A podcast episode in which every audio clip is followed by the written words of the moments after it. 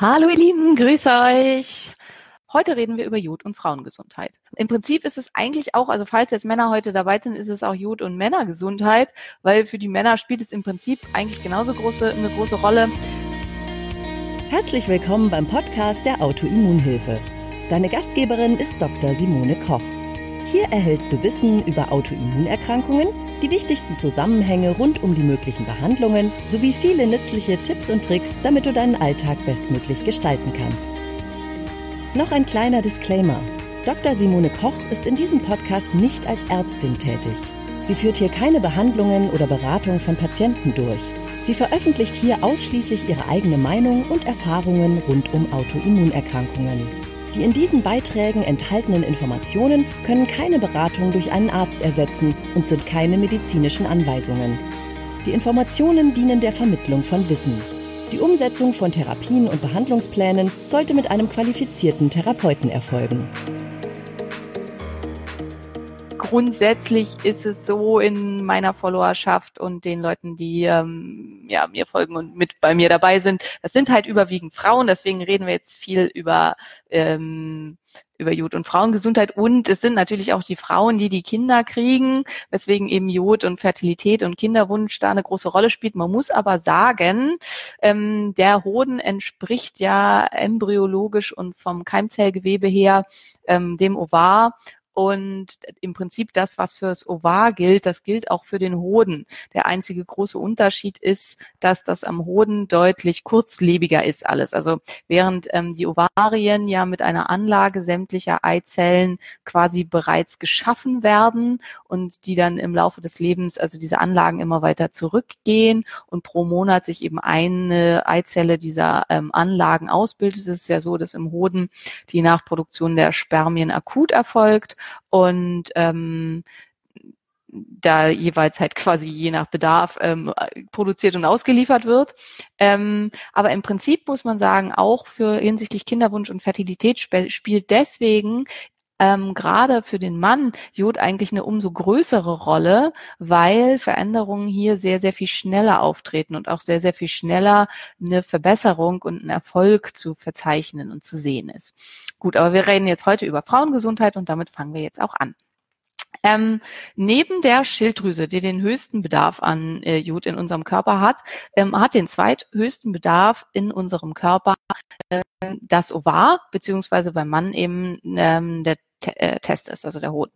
Ähm, das sollte uns schon zu denken geben und schon klar machen, okay, Jod scheint da eine ziemlich große Rolle zu spielen. Witzigerweise steigt der Jodbedarf in unserem Körper bei erhöhter sexueller Aktivität. Das heißt, unser Körper registriert, wenn tendenziell vielleicht ähm, Kinder machen angesagt ist und erhöht den Jodbedarf. Das sind so Sachen, die ich immer total spannend finde. Also, dass der Jodverbrauch steigt, wenn man viel Sex hat, ähm, dass der Körper offensichtlich da Mechanismen hat, das zu registrieren, ob das Sinn macht oder nicht. Und dass man eben nicht sinnlos ähm, Jod quasi aufnehmen und verschwenden sollte, wenn es gar nicht nötig ist in diesem Bereich. Ähm, ebenfalls äh, erhöht, ich muss euch hier leider mal so ein bisschen verschieben, weil sonst so. Ähm, ebenfalls erhöht ist die Aufnahme von Jod, wenn man sehr hohe Östrogenspiegel hat. Das heißt, Frauen mit einem natürlich hohen Östrogenspiegel haben einen erhöhten Bedarf an Jod. Und ich habe das nicht nachgeguckt, bin aber relativ sicher, wahrscheinlich ist es auch so, Männer mit einem hohen Testosteron beziehungsweise einem hohen Dehydrotestosteronspiegel haben wahrscheinlich auch eine ähm, erhöhte, äh, einen erhöhten Jodverbrauch, eine erhöhte Jodaufnahme. Ähm, bei ähm, wenn man sehr bei erhöhter, bei Hypothyreose ist ebenfalls ähm, die Aufnahme an Jod erhöht, weil der Körper eben versucht, sich da zu behelfen und die Hypothyreose zu bekämpfen. Ähm, und wahrscheinlich gibt es einen direkten Einfluss von T3 aus der Schilddrüse, was halt dann auch wieder mit dem Jod zu tun hat, auf die Eizellreifung. Also eine ausreichende Menge von Schilddrüsenhormonen, ausreichende Menge von T3 ist damit verantwortlich. Und aber auch ähm, die Schilddrüse hat Östrogenrezeptoren. Das heißt, wenn nicht ausreichend da ist, dann kann auch die Schilddrüsenhormonproduktion nach unten gehen. Das heißt, die bedingen sich gegenseitig.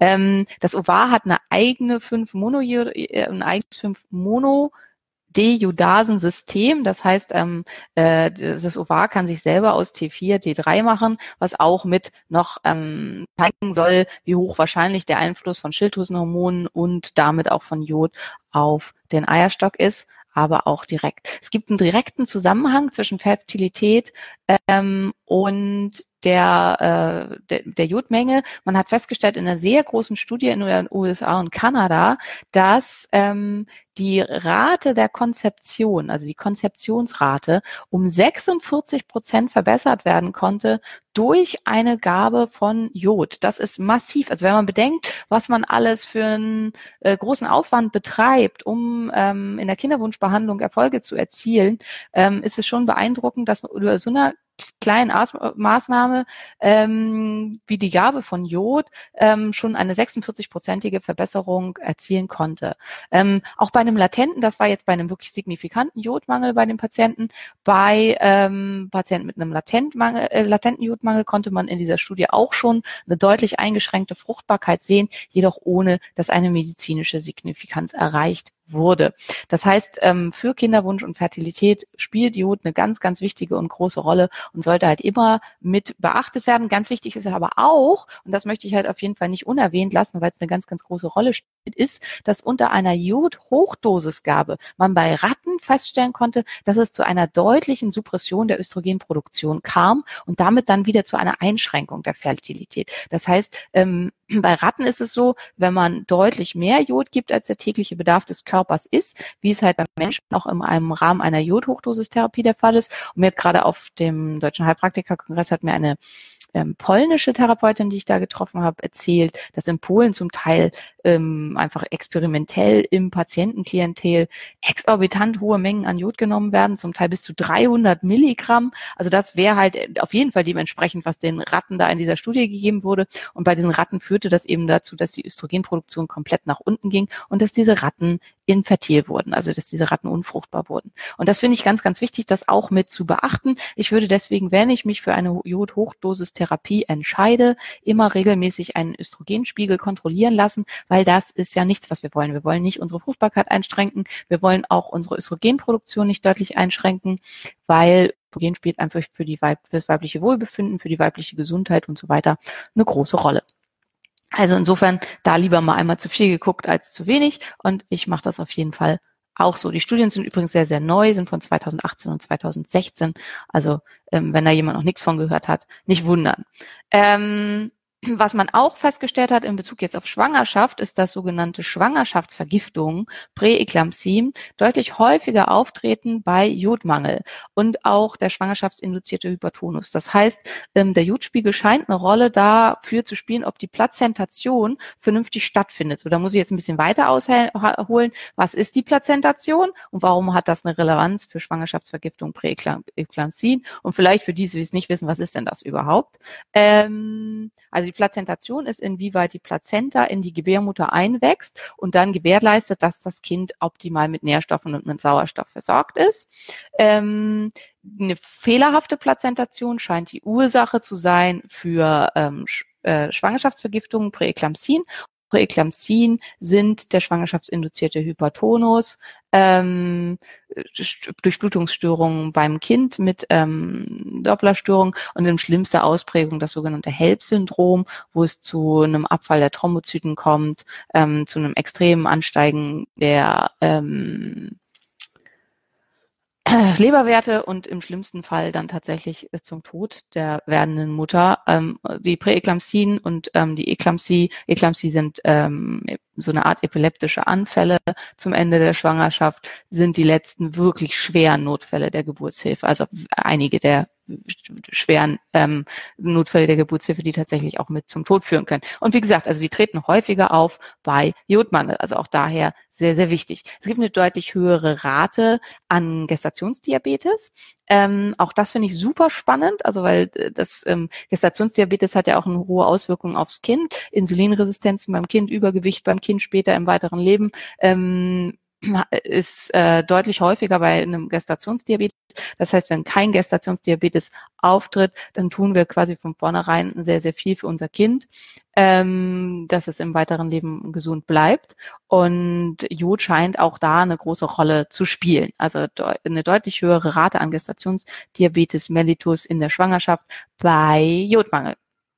Ähm, ebenfalls deutlich höhere Fehlgeburten- und Frühgeburtenrate unter einem Jodmangel. Auch da also sehr, sehr ähm, wichtiger Punkt. Und der Bedarf von Jod in der Schwangerschaft ist deutlich über das hinausgehend, was wir für unsere Schilddrüse brauchen. Wir brauchen das Jod für die Hirnentwicklung des Kindes. Wir brauchen das Jod für die insgesamt gute Entwicklung des Kindes und für ein gesund Halten ähm, des Körpers in der Schwangerschaft. Der erhöhte Jodbedarf in der Schwangerschaft ist bedingt durch die Eierstecke, die Schilddrüse und die Brustdrüse. Also alle drei haben in der Schwangerschaft einen deutlich erhöhten Jodbedarf. Und zwar auf etwa, weil das ist was, was ja ganz oft und immer gefragt wird, wie viel Jod soll es denn sein? Auf 250 Mikrogramm pro Tag. 250 Mikrogramm pro Tag an Jod erreichen wir eigentlich nie ähm, in, äh, in der Schwangerschaft oder insgesamt in unserer Ernährung niemals, außer wir essen sehr viel Algensuppen und ähm, Sushi oder sowas. Ähm, insofern würde ich also in der Schwangerschaft immer eine Jodsubstitution propagandieren und zwar auch, wenn eine Schilddrüsenerkrankung vorliegt, weil der Bedarf bleibt der gleiche. Nur weil ich eine Hashimoto-Thyreoiditis habe oder sonst irgendeine Schilddrüsenerkrankung, ist es ja nicht so, dass in der Schwangerschaft für mich der Jodbedarf reduziert ist. Der Jodbedarf ist der gleiche. Und wenn ich es nicht entsprechend aufnehme, dann gefährde ich mich fürs weitere Leben, da kommen wir nächste Woche dann detailliert zu, ähm, Brustkrebs zu bekommen. Ich ähm, gefährde meine Schwangerschaft und ich gefährde den Intelligenzquotienten meines Kindes Kindes und das alles möchte ich natürlich nicht. Also deswegen dieser äh, minimale, also die minimale Versorgung hier an der Stelle ähm, sollte auf jeden Fall gewährleistet sein, weil schon milde Jodmängel führen definitiv zu einer Intelligenzminderung beim Kind. Ähm, das sind nur Minimalpunkte, also das ist ein Unterschied im IQ von so drei, vier Punkten, aber es kann halt eine ähm, große Rolle spielen. Und ähm, Levi et al. haben 2018 nachgewiesen, dass es auch einen deutlichen Zusammenhang gibt oder, oder dass es eine signifikant höhere Rate an Autismus gibt bei Patientinnen mit Jodmangel. Ob das ursächlich wirklich direkt am Jod hängt oder was da ursächlich noch mit hinterhängt, das weiß man nicht so genau. Nichtsdestotrotz, also weil Autismus ist ja vielfach ähm, besprochen in verschiedenen Zusammenhängen, ähm, mit Jod kann man dementsprechend äh, teilweise entgegenwirken und das sollte man dann halt auch tun, weil tut nicht weh, macht nichts und ähm, hat im Prinzip keine Nebenwirkungen, außer man kommt mit Jod so gar nicht zurecht. Für die, die Schwierigkeiten mit Jod haben, grundsätzlich immer, ähm, ist ganz, ganz wichtig, dass es meistens in der Schwangerschaft deutlich weniger Probleme verursacht. Also diese ganzen Mechanismen, die es äh, dazu führen, dass es schwierig ist in der Schwangerschaft, äh, Quatsch, äh, dass es schwierig ist, Jod zu sich zu nehmen,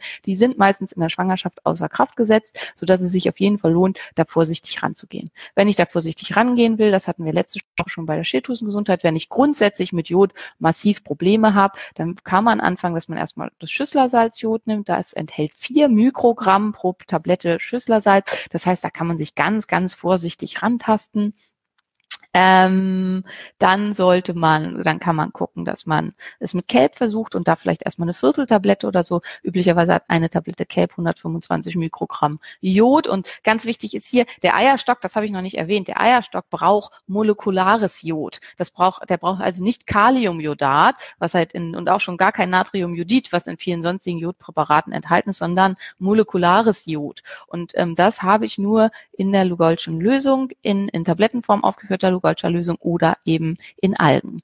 Und ähm, ja, also deswegen im Kelb ähm, ist das molekulare Jod auch mit drin und ich kann dann mit einer Viertel beginnen und mich langsam hochtasten.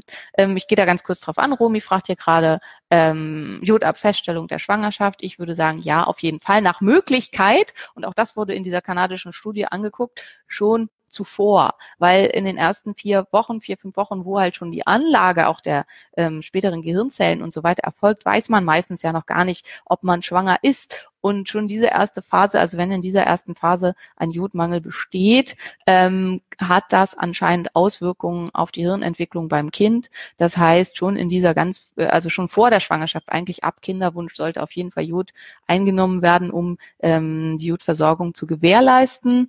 Wenn man grundsätzlich äh, Jod einfach so gar nicht verträgt, dann geht das natürlich nicht. Dann sollte man sich entsprechend um seine Schilddrüse kümmern, gucken, dass man das vernünftig hinkriegt, dass man ähm, äh, bei Hashimoto ist hier gerade die Frage, genau, auch bei Hashimoto. Also ich will das jetzt nicht nochmal ausbreiten, da habe ich ähm, das beim letzten Mal eine halbe Stunde drüber gesprochen, wann und wie Jod bei Hashimoto auch Sinn macht und was man tun kann, um die Verträglichkeit von Jod bei Hashimoto zu erhöhen. Ganz wichtig nur einfach nochmal, also die Tatsache, dass Jod ein essentieller Nährstoff ist, ändert sich nicht, völlig egal, ob man eine Hashimoto-Thyreoiditis hat oder nicht. Es sind aber eine bestimmte, eine ganze Menge an Sondersachen zu beachten. Also das Risiko besteht für einen Schub, für eine Antikörpererhöhung und so weiter. Und da muss man entsprechend gucken, dass man das beachtet.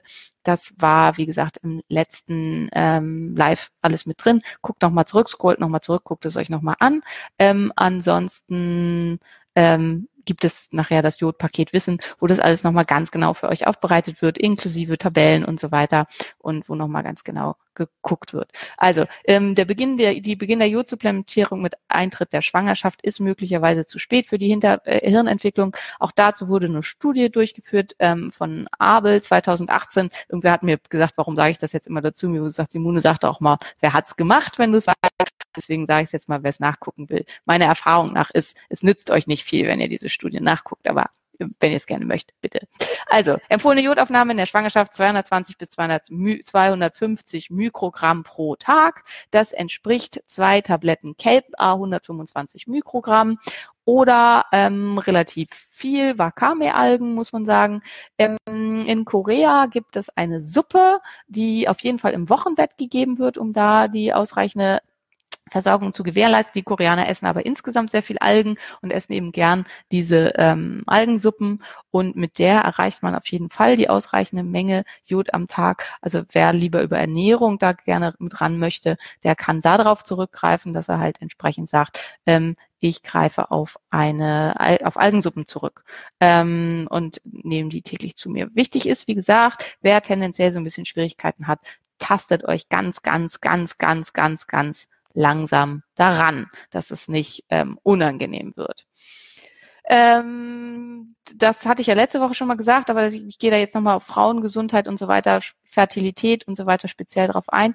Ähm, also wir reden, jetzt habe ich jetzt hier relativ viel über Fertilität und Kinderwunsch geredet. Natürlich ist es so, dass, ähm, also was dem zugrunde liegt, ist eben auch ein regelmäßiger Zyklus, eine gute Hormonproduktion, eine ausreichende Produktion an Progesteron, an Östrogen im ausreichenden Verhältnis. Und für dies alles hat Jod ähm, mit ein, eine essentielle Bedeutung. Das heißt, ähm, wenn meine Beschwerden eher in Richtung sind PMS, Zyklusstörung, Menometorrhagien, starke Blutung, starke Schmerzen und Krämpfe während der Blutung und so weiter. Auch bei all diesen ganzen Problemen kann Jod hilfreich sein, ähm, weil dass die Fertilitätsrate und die äh, Baby-Take-Home-Rate, also der Kinderwunsch verbessert ist unter der Einnahme von Jod, liegt natürlich unter anderem wesentlich daran, dass die Hormonlagen verbessert werden durch die Einnahme von Jod. Und ähm, Disbalancen in der Hormonproduktion sind meistens eben auch die Ursache für PCOS, für ähm, äh, starke Schmerzen, für Dysmenorrhoen, für Zwischenblutungen, ähm, für PMS und so weiter. Also auch da spielt das eine sehr, sehr große Rolle.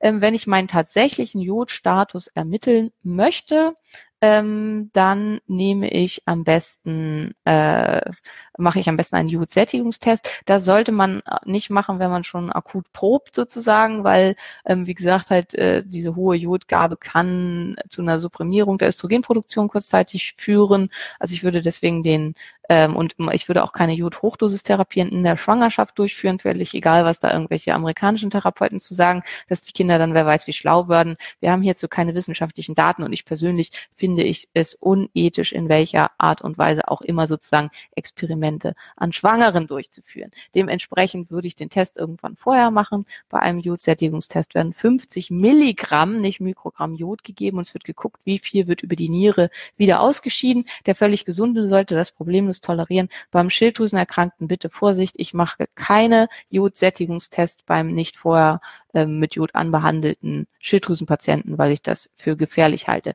Jod im Blut testen lassen, ist das aussagekräftig? Nein, leider überhaupt nicht. Jod muss im Urin getestet werden.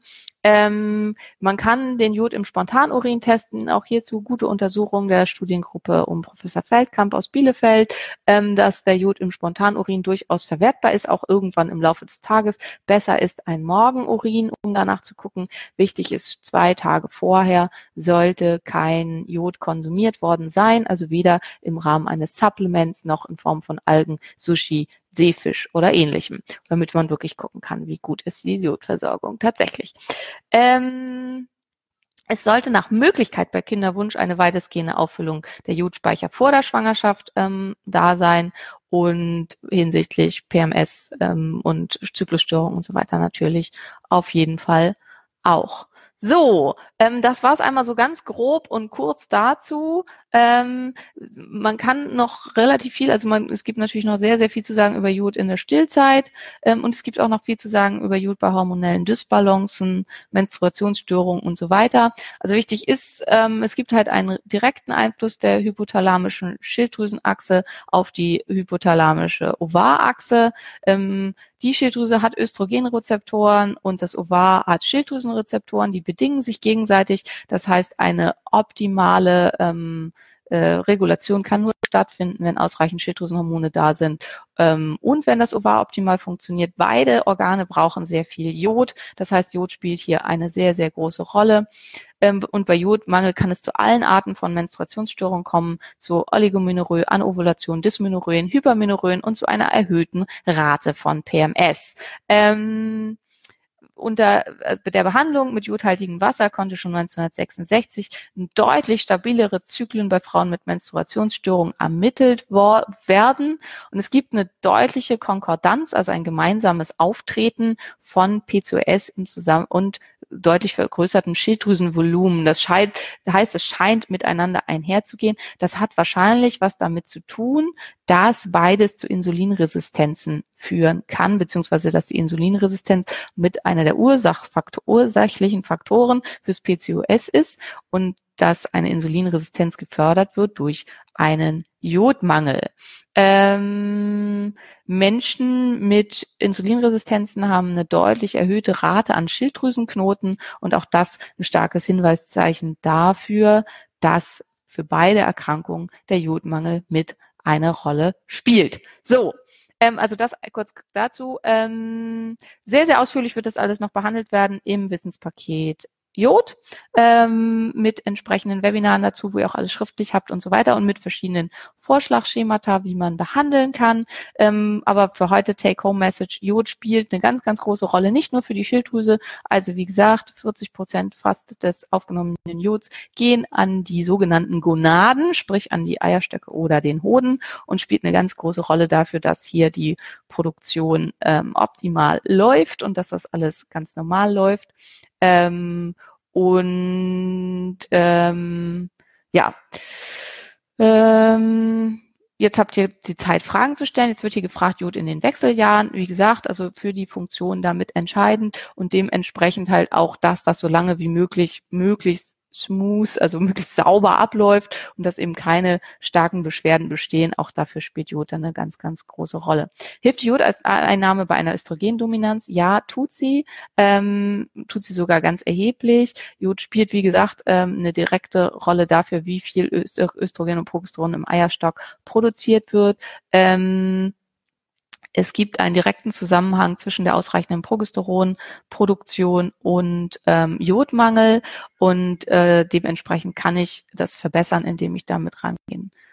Äh, die Live-Übertragung springt. Das tut mir leid. Ich hoffe, dass das nicht für alle gilt. Ich kann gegen sowas leider nichts machen. Also das ist halt ein technisches Problem. Ist leider so. Sorry. Ähm, ja, also spielt auch dabei bei Östrogendominanz eine ganz, ganz große Rolle. Ähm, ich würde grundsätzlich bei allen irgendwie mit dem weiblichen Zyklus, mit dem weiblichen Hormonhaushalt einhergehenden Störungen, würde ich immer auch nach dem Jod Ähm, gucken und würde nach Möglichkeit immer auch mit molekularem Jod behandeln. Ähm, kleine Achtung, Werbung, Werbung, Werbung, Instagram, Werbung, Facebook. Ähm, die einzige Apotheke, die mir bekannt ist, die molekulares Jod herstellt, ist ähm, die Victoria Apotheke in Saarbrücken. Hier kann man sich molekulares Jod direkt herstellen lassen und dann als Einzelsubstanz nehmen, wenn man vor allen Dingen eben was für seine ähm, Geschichte da. Ähm, Normwerte bei Jod. Ähm, das ist so ein bisschen, also man kann halt den Jodsättigungstest so äh, ran, äh, also zur Hilfe nehmen. Hier sollte halt eine Ausscheidung von 45.000 Mikrogramm Jod stattfinden. Also diese 50 Milligramm sollten fast vollständig ausgeschieden werden über die Niere, wenn die Natrium-Jodid-Importer komplett gesättigt sind. Ähm, und dann ähm, Entschuldigung, jetzt habe ich mich verhaspelt, weil ich hier eine Frage gelesen hat. Ähm, also die, wenn die Natriumjodidimporter komplett gesättigt sind, dann wird das komplette Jod, was man eingenommen hat, ausgeschieden. Der Jodtest im Urin, also weil hier nach Normwerten gefragt wird, das ist ein quantitativer Test. Das heißt, hier äh, nee, Quatsch, ist ein qualitativer Test. Das heißt, hier kann ich nur feststellen, habe ich ausreichend Jod, ja oder nein. Und wenn ich nicht ausreichend Jod habe, ähm, dann muss ich Jod einnehmen. Also ich kann hier nicht wirklich feststellen, wie groß ist der Jodmangel. Da kommt zwar so ein Wert raus, starker Jodmangel, milder Jodmangel, ähm, Jodüberschuss oder so. Das ist aber nicht wirklich verwertbar. Also das ähm, ist, ist da schwierig.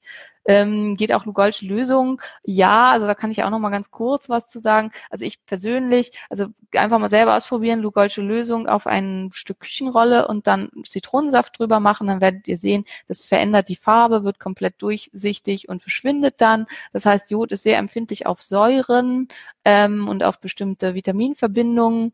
Und das passiert natürlich auch im Magen, wenn es eben in das säurehaltige Milieu des Magens fällt. Meine Erfahrung mit den Sättigungstesten ist, dass die Jodspiegel äh, nicht vernünftig nach oben gehen unter rein Lugolscher Lösung. Lugolsche Lösung ist außerdem schwierig zu ähm, äh, wird, wird schwierig vernünftig zu dosieren, weil die Frage ist immer, wie groß ist ein Tropfen, wie viel ist tatsächlich da drin in dem Tropfen und so weiter. Ähm, ja, ähm, Peggy hat gerade gefragt, ähm, Endokrinologin hat einen Jodmangel festgestellt, reagiert aber nicht drauf. Was kann ich selbst tun? Also ich würde vorsichtig, wie gesagt, also wenn du weißt, du verträgst Jod einigermaßen, würde ich vorsichtig mit der Substitution aus Algen anfangen. Das ist das, wo man meiner Meinung nach am wenigsten falsch machen kann. Optimalerweise würde ich sogar empfehlen aus Nahrungsalgen, weil ich es immer gut finde, bestimmte Mängel und so weiter über tatsächliche ähm, Ernährungsgeschichten auszugleichen. Aber ähm, wenn man das überhaupt nicht mag, dann kann man halt auch auf Supplements zurückgreifen. So, ähm, supplementieren auf meine Eisenspiegel achten, fragt hier Nicole. Ich denke, du zielst damit darauf ab, dass die Prozesse der Deunidasen an der Schilddrüse eisenabhängig sind und dass wenn nicht ausreichend Eisen da ist, ähm, die Jodaufnahme kontraproduktiv sein kann, weil dann halt nichts, was nicht sauber läuft und ähm, es dann zu ähm, oxidativen Prozessen an der Schilddrüse und zu im schlimmsten Fall vermehrter Zerstörung von Schilddrüsengewebe kommen kann. Ja, also das heißt, es sollte auf jeden Fall ein ausreichender Eisenspiegel da sein, immer, wenn ich mit Jod in irgendeiner Form substituieren möchte. Ähm, nicht nur hinsichtlich der Schilddrüse, sondern auch ins, hinsichtlich aller weiteren Prozesse. Weil wie gesagt, also auch der Eisenstock hat ein eigenes 5 Monodeonidasensystem und auch die können ohne Eisen nicht vernünftig arbeiten. Also hier spielt der Eisenspiegel eine ganz, ganz große Rolle. Ähm, und ähm, sollte man sprechen. Ist Jod aus Fisch gut? Ja, das Jod ist auf jeden Fall gut. Bei Fisch ist halt immer die Problematik der Schwermetalle. Also Fisch ist in vielen Fällen sehr, sehr schwermetallbelastet, was ähm, das wieder problematisch macht, vor allen Dingen im Hinblick auf Schwangerschaft und Stillzeit. Ähm, weil wenn die halt in meinem Körper drin sind, also zum Beispiel Quecksilber geht sehr, sehr gut und sehr sauber über die Plazentaschranke und ist halt damit dann sehr, sehr ungünstig. Ähm, also das ist das eine, was ich jetzt problematisch sehe bei Fisch. Und zum anderen, Fisch hat viel, viel weniger Jod, als man denkt. Ähm, also äh, im Vergleich, also wenn man Jod über ähm, Meeresfrüchte und Nahrung sonst decken will, man mag aber keine Algen, dann ist man, fährt man gut mit Austern, die auch noch jetzt jede Menge Selen haben, was man ja auch noch zusätzlich braucht oder mit Muscheln. Ähm, Fisch hat leider deutlich weniger Jod. Auch beim, beim Fisch ist es auch wieder so, die fetten Seefische haben deutlich mehr Jod als die nicht fetten. Ähm, so ähnlich wie bei den guten Omega-3-Fettsäuren. Das Problem ist, die fetten Seefische sind halt die, die auch ähm, ähm, so viel Schwermetalle anlagern. So, jetzt wurde hier mehrfach schon nach dem Bedarf in der Stillzeit gefragt. Der Bedarf in der Stillzeit ist noch viel höher als in der Schwangerschaft. In der Stillzeit haben wir einen Bedarf von 290 bis 350 Mikrogramm Jod pro Tag. Ist also noch viel schwieriger zu decken. Deswegen ähm, geben die Koreaner diese krasse Algensuppe in der im ganzen ähm, äh, im ganzen Wochenbett und auch danach noch, damit das eine ausreichende Versorgung da ist und spielt ganz, ganz große Rolle. In der Stillzeit haut die Brustdrüse alles raus über die Brustdrüse ans Kind. 90 Prozent des aufgenommenen körpereigenen Jods gehen da ans Kind, ähm, damit das Kind halt, weil sein Gehirn muss ja ganz stark wachsen, es muss ganz viele Eindrücke verarbeiten, es muss neue Nervenautobahnen schaffen und so weiter. Ähm, ansonsten funktioniert das alles nicht vernünftig. Ähm, das heißt, die Mutter hat ein riesengroßes Risiko, einen schwersten Jodmangel in der Stillzeit zu entwickeln. Also deswegen in der Stillzeit noch viel, wenig, viel, viel wichtiger. Für mich persönlich, ich gehe davon aus, dass die sogenannten Stilldemenzen in ganz, ganz vielen Fällen einfach ein Jodmangel sind und dass die Hirnfunktion nicht mehr richtig gewährleistet ist, leistet ist, weil die Mutter für sich selber nicht genug Jod zur Verfügung hat. Also bei mir, bei meinem Kleinen, denke ich, war das definitiv so. Ähm, weil ich da irgendwie die äh, absurde Idee hatte, ich muss nichts mehr supplementieren. Ähm, ja, kann ich nicht empfehlen. So, ich empfehle halt immer, also ich empfehle äh, das Cape von SolarWay, weil ich damit halt viel arbeite und das kenne. Green Food, mit denen arbeite ich nicht so gern, weil die halt viel Blödsinn erzählen über ihre Produkte, aber ich glaube, das Cape ist sehr gut. Also das kann man ruhig nehmen. Ähm, wenn die Schilddrüse weg ist, Babette, natürlich macht es Sinn, Jod zu nehmen, weil das ist ja das, worüber wir heute reden. Jede Zelle unseres Körpers braucht Jod. Und ähm, einen ganz, ganz großen Anteil des Jods braucht eben dein Eierstock. Und wo wir nächste Woche noch drüber reden, auch einen großen Anteil des Jods braucht deine Brustdrüse, um gesund zu bleiben und nicht irgendwann im Laufe ihres Lebens Krebs zu entwickeln, was wir halt auf gar keinen Fall möchten, weil das spielt da auch eine ganz, ganz große Rolle. Und das ist der perfekte Übergang zum Thema nächste Woche. Nächste Woche reden wir über Jod- und Krebserkrankung und hier ganz, ganz im Speziellen über Brustkrebs, die häufigste Erkrankung an Krebs bei der Frau. Ähm, Jod spielt auch eine große Rolle beim Prostatakrebs, aber wie ich schon am Anfang gesagt habe, meist, die meisten Zuhörer hier sind Frauen. Deswegen reden wir im Wesentlichen nächste Woche über Brustkrebs. Ich hoffe, ihr habt viel daraus mitgenommen. Schön, dass wieder so viele da seid, waren. Wenn ihr der Meinung seid, ähm, das Video sollten auch andere sehen, würde ich mich wahnsinnig freuen, wenn ihr es teilt, weil nur wenn ihr es teilt, kann es wirklich auch eine große Reichweite haben. Also markiert Leute, teilt es, das wäre super, super schön. Ähm, demnächst kommt das Wissenspaket Jod. Ähm, also auch da äh, guckt einfach mal rein und ich denke, da ist sehr, sehr viel sehr Sinnvolles und Gutes dann auch dabei. Ähm, und wir sehen uns nächste Woche wieder zum Thema Jod und Krebs und Brustdrüse. Ich wünsche euch eine wunderschöne, sonnige, herrliche Woche und alles Gute und bis dann. Danke, dass du bei der heutigen Episode dabei warst. Mehr Tipps von der Autoimmunhilfe findest du unter www.autoimmunhilfe.de. Wir sind auch auf Facebook, Instagram und YouTube aktiv. Den jeweiligen Link findest du in der Podcast-Beschreibung. Gefällt dir dieser Podcast? Dann freuen wir uns, wenn du auf iTunes eine Bewertung schreibst und den Podcast mit deinen Freunden teilst. Damit hilfst du uns, dass wir wiederum noch mehr Menschen da draußen erreichen und ihnen helfen können.